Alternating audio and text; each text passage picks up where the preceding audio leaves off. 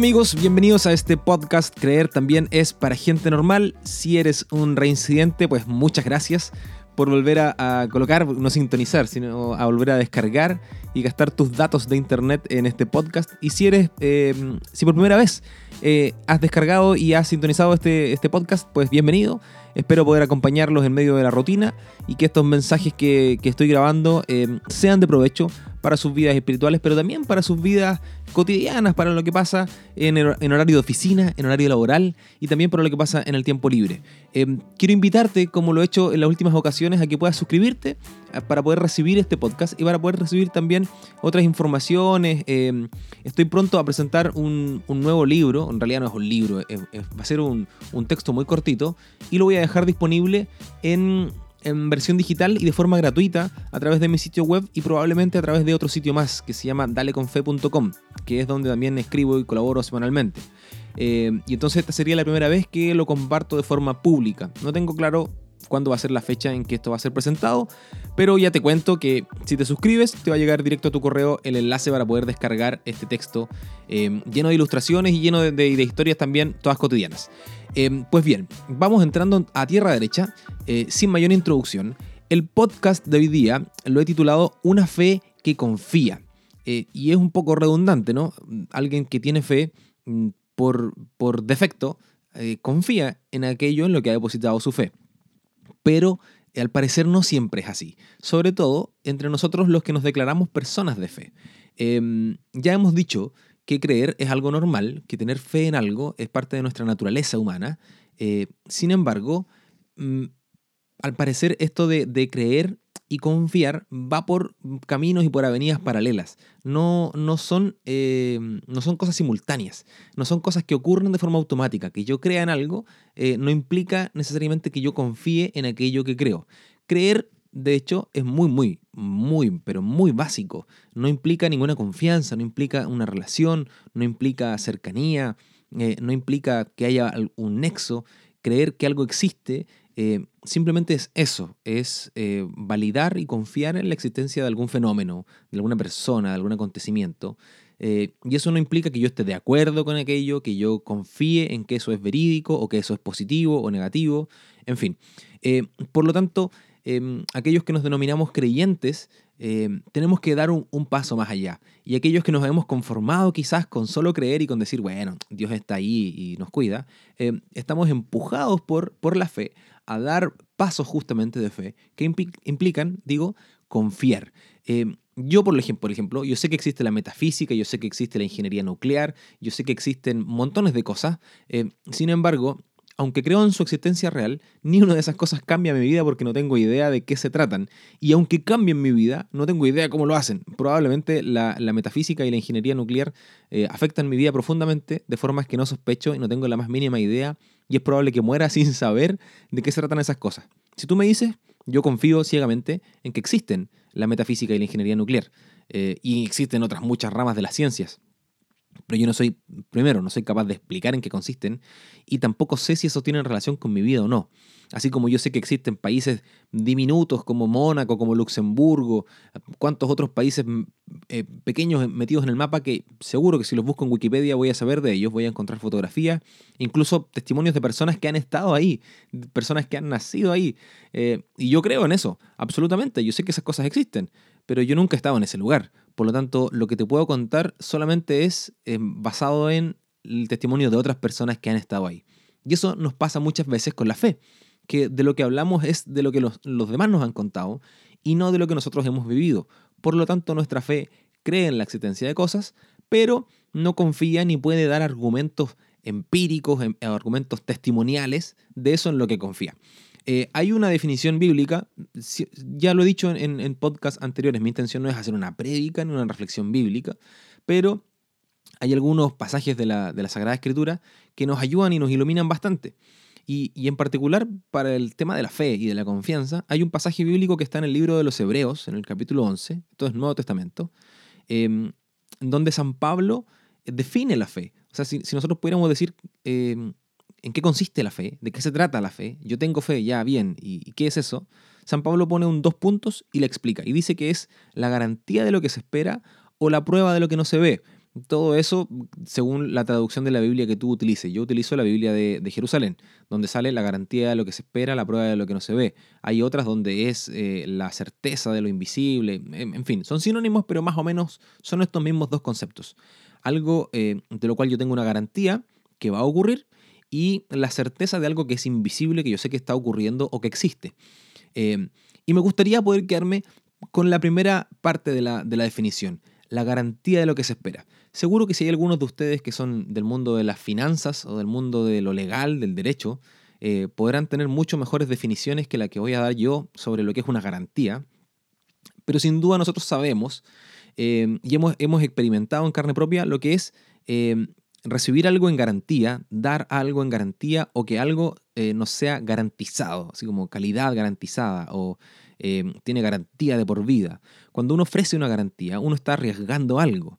Em, aquí en Chile, por ejemplo, eh, cada vez que uno arrienda un equipo eh, para practicar alguna actividad, cada vez que uno mm, arrienda algo, cualquier cosa sea, eh, necesita dejar algo en garantía y generalmente es el documento de identificación. Es decir, por ejemplo, hace, hace un tiempo atrás yo estando en la playa, arrendé una bicicleta que tenía asiento para bebé para poder pasear por la costanera con mi hijo pequeño. Y para poder arrendar esa bicicleta, yo tuve que dejar mi documento de identificación. Es decir, para poder dar una certeza de que el trato que estamos haciendo, ambas partes lo van a cumplir, ambas partes tienen que poner algo en juego.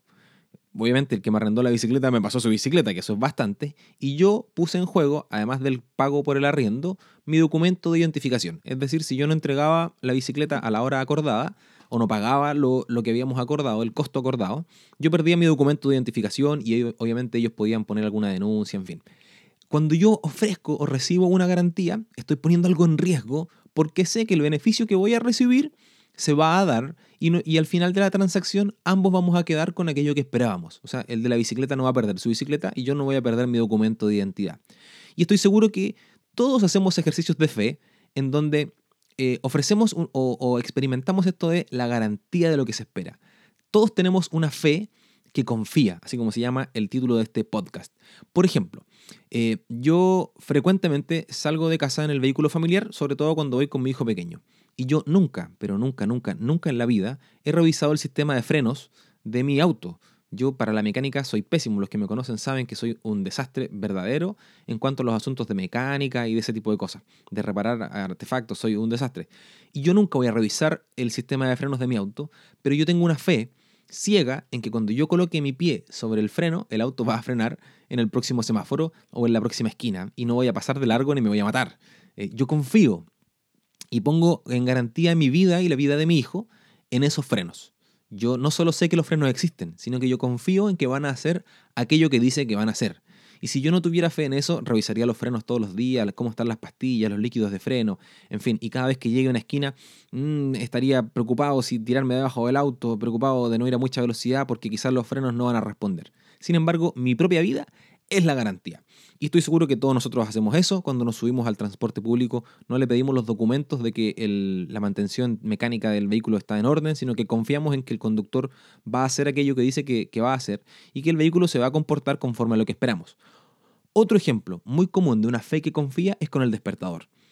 Eh, con contadas excepciones, me imagino, hay gente muy extraña, coloca dos, dispositivos distintos como despertador. Me refiero, no sé, al reloj y al teléfono celular, o a un despertador de, mesa de noche y el teléfono más el reloj. En fin, la mayoría usamos solo un dispositivo y en estos tiempos la mayoría usamos nuestro teléfono celular.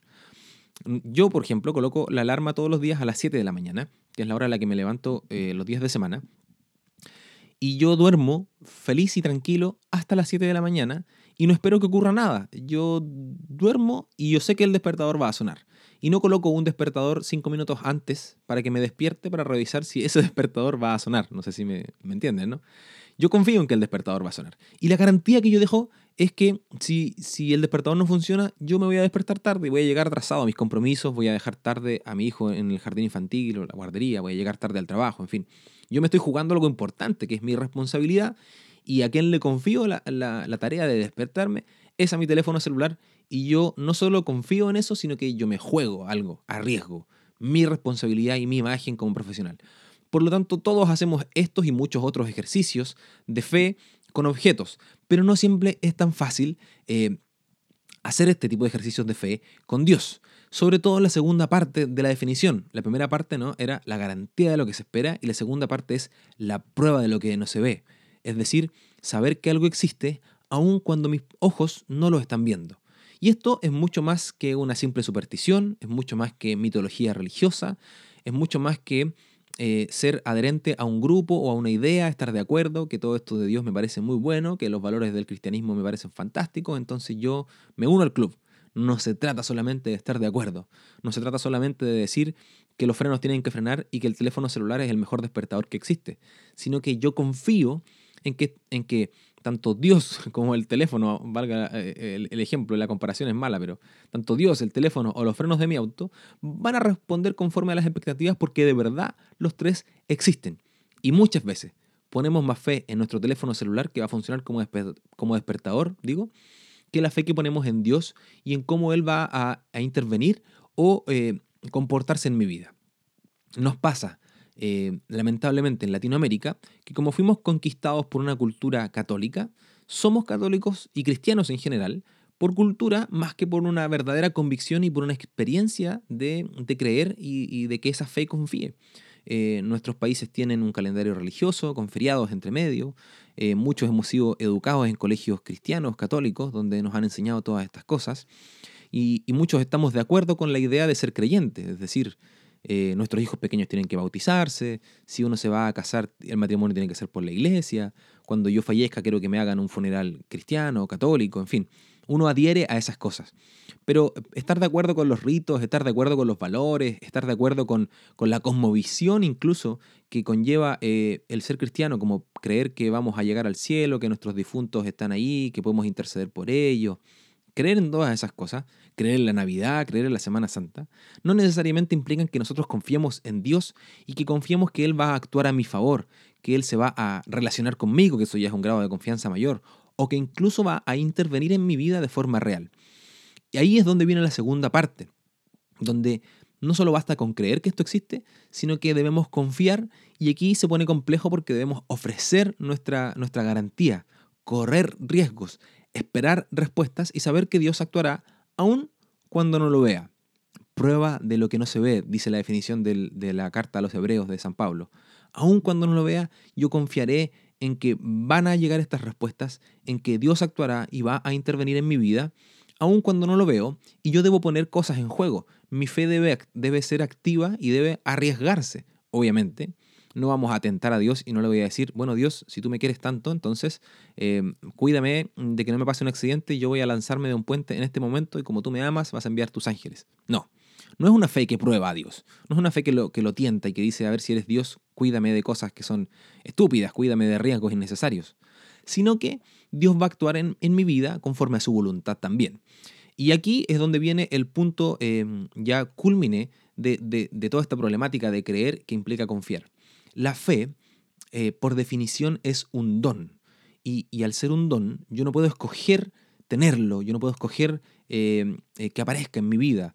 de hecho, es bíblico. Jesús muchas veces se lamentaba porque habían personas que no tenían fe y que habían secretos que Dios le, le, revelaba a algunas personas y se los ocultaba a otras. Es decir, hay personas que han recibido el don de la fe y otras personas que no han recibido el don de la fe.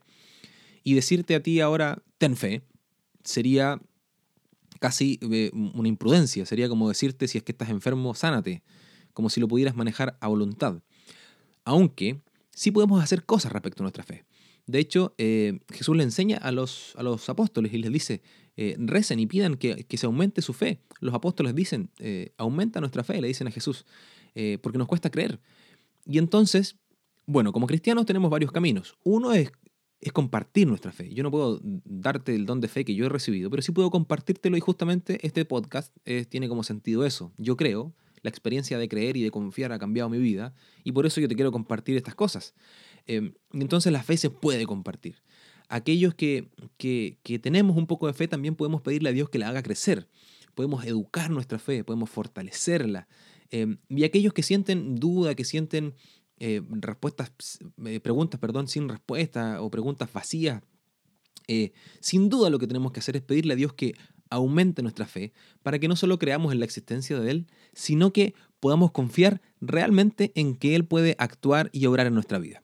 Por lo tanto, para ir terminando este podcast, lo que vamos a hacer es justamente eso, pedirle a Dios que aumente nuestra fe, no solo para, para, para pertenecer al grupo de los creyentes, no solo para cuando nos pregunten, ¿tú eres cristiano o no? ¿Tú eres creyente o no? Digamos sí, sino que no solo conformarnos con ser creyentes, sino que con ser confiados en Dios, con poner parte de nuestra vida en garantía, nuestra vida completa si es necesario, correr riesgos porque sabemos que Dios actuará en nuestro favor conforme a su voluntad y Él va a intervenir en nuestra vida de forma real, no solo de forma espiritual y poética, aunque sí, Dios actúa completamente y, todo, en todo momento y en todo lugar de forma espiritual, pero también interviene en nuestra vida de forma real, de forma concreta, siempre y cuando nosotros le permitamos.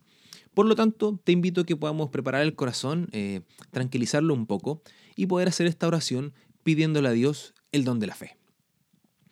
Querido Padre Celestial, tú sabes que creo en ti. Tú sabes que creo en toda esta realidad sobrenatural eh, que implica tu existencia. Pero muchas veces me cuesta confiar en ti. Muchas veces soy como Santo Tomás, que si no pongo mi dedo en tus heridas, no creeré. Pero tú nos has enseñado que dichoso aquel que cree sin haber visto. Yo te pido, Señor, que aumentes en mí y en todos mis hermanos que están escuchando este podcast el don de la fe, que nos regales el don de, la fe, una fe que pueda confiar, una fe que pueda, pueda correr riesgos, una fe que pueda arriesgar y entregar la vida, porque sabemos que tú no nos vas a dejar, porque sabemos que tú escuchas nuestra oración, porque sabemos que tú intervendrás en nuestra vida de forma real y a nuestro favor conforme a tu voluntad. Por eso, Señor, te pido que nos regales el don de la fe a nosotros, a nuestras familias, a las personas que amamos, porque sabemos que nuestra vida es mucho mejor cuando estamos de tu lado. Sabemos que nuestra vida es mucho mejor cuando tú intervienes. Y aunque probablemente vayan a haber muchas dificultades, muchos dolores, muchas dudas, todas ellas, todos esos, esos momentos se viven mucho mejor de la mano de la fe, viviendo a tu lado, abrazados por tu providencia y consolados por tu misericordia. Querido Dios, como siempre, te presentamos también el resto de nuestros quehaceres, todas las personas que, están en nuestra vida, que forman parte de nuestra rutina, de nuestra cotidianidad. Te presentamos a nuestras familias y amigos y te pedimos que a nosotros y a ellos los bendigas abundantemente conforme a tu voluntad y te muestres en sus vidas. Querido Señor, te presento mi corazón para que aumentes mi fe. Todo esto lo pedimos en el nombre poderoso de tu Hijo Jesucristo. Amén.